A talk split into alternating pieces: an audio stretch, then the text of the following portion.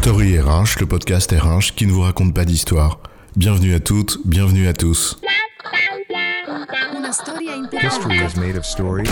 Dans cet épisode, nous nous ouvrons à l'international. Nous partons en voyage et nous nous demandons ce que sont les impacts de l'internationalisation de l'entreprise pour les ressources humaines. S'ouvrir à l'international, quelle belle expression. L'invitation au voyage, aller à la rencontre de l'autre, de sa culture, découvrir le monde dans toute la richesse de sa diversité. Allez, viens, on part Ouais, enfin, t'emballes pas, hein, Patrick. On ne part pas en vacances. Les seuls qui vont réellement voyager, si ça se trouve, ce sont nos produits, dans une soute d'avion. Nous, on reste là. Et le parcours est semé d'embûches. Financement, complexité juridique, bref, on n'est pas encore arrivé à destination. Et même sur le plan RH, l'internationalisation, ce n'est pas toujours évident, même si c'est pas le frein le plus souvent cité. Tant, si on s'y intéresse un, petit peu plus près, le domaine RH dans le cadre de l'internationalisation, eh bien, c'est pas si simple à maîtriser. Alors, quels sont les impacts RH lorsqu'on s'internationalise? C'est quoi l'histoire? L'expansion internationale d'une entreprise peut revêtir plusieurs formes. Développer des partenariats avec d'autres entreprises ou avec des acteurs locaux, mais aussi l'exportation directe, ou même des investissements sous la forme de prise de participation, d'acquisition ou d'implantation directe. Il y en a plein en effet, et elles peuvent se combiner d'ailleurs. Mais peu importe la forme choisie, l'entreprise qui choisit la croissance à l'international se confronte à plusieurs difficultés. Et on va se concentrer ici sur les problématiques ressources humaines. À commencer par la barrière culturelle et linguistique. C'est celle à laquelle on pense spontanément quand on parle d'impact RH.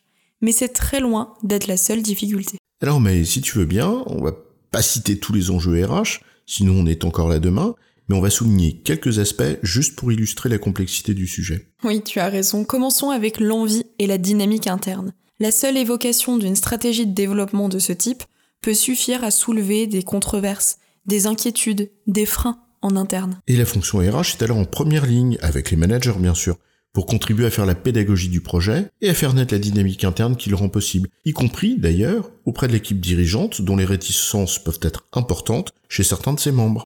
Le deuxième point que nous voulions aborder est celui des compétences. L'international suppose une montée en qualification de la main-d'œuvre. C'est un facteur de succès indéniable de l'opération. On peut noter que l'internationalisation s'accompagne très généralement de la nécessité d'acquérir et développer des compétences nouvelles, notamment sur les plans administratifs ou légal, mais surtout commercial.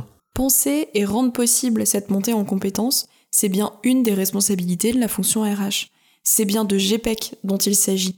Et c'est une des missions de base de la fonction RH. Une autre difficulté que pose l'internationalisation pour la fonction RH, c'est celle de la culture et de l'organisation de l'entreprise.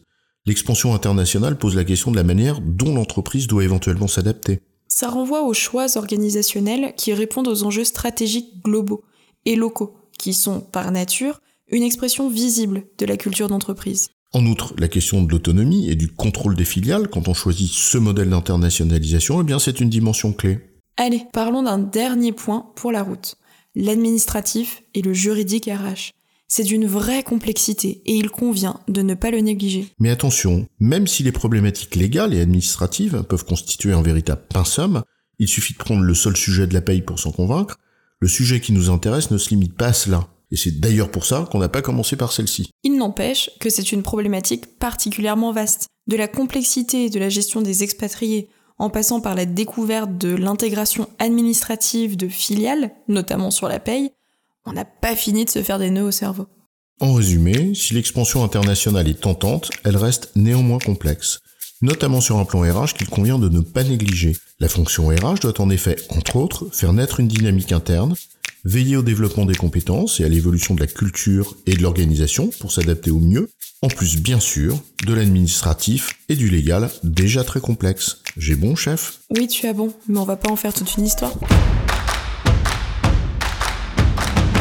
Story RH, le podcast RH qui ne vous raconte pas d'histoire. Retrouvez tous les épisodes sur storyrh.fr.